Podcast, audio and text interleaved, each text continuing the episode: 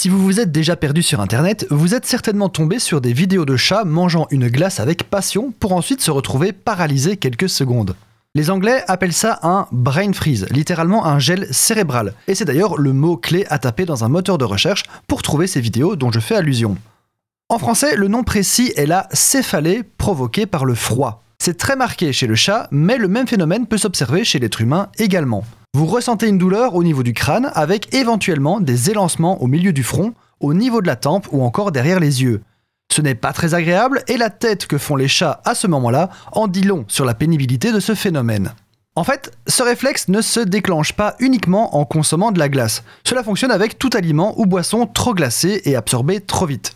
Alors, que se passe-t-il concrètement? Je vais vous surprendre, mais les aliments et boissons que nous consommons entrent dans notre bouche, passent par les dents, la langue, le palais, la gorge, puis l'œsophage, etc., etc.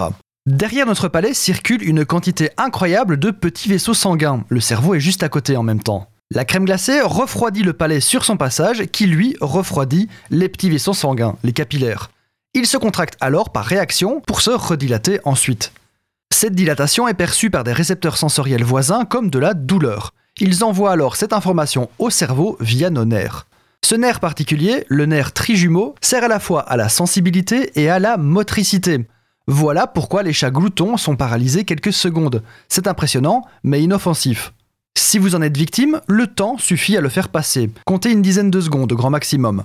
Vous pouvez aussi pencher la tête en arrière et coller votre langue sur le palais pour le réchauffer. Plus radical encore, manger ou boire quelque chose à température ambiante, toujours dans l'idée de réchauffer le palais.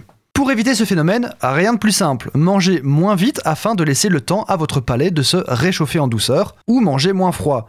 Mais c'est vrai qu'avec une crème glacée, c'est beaucoup moins évident.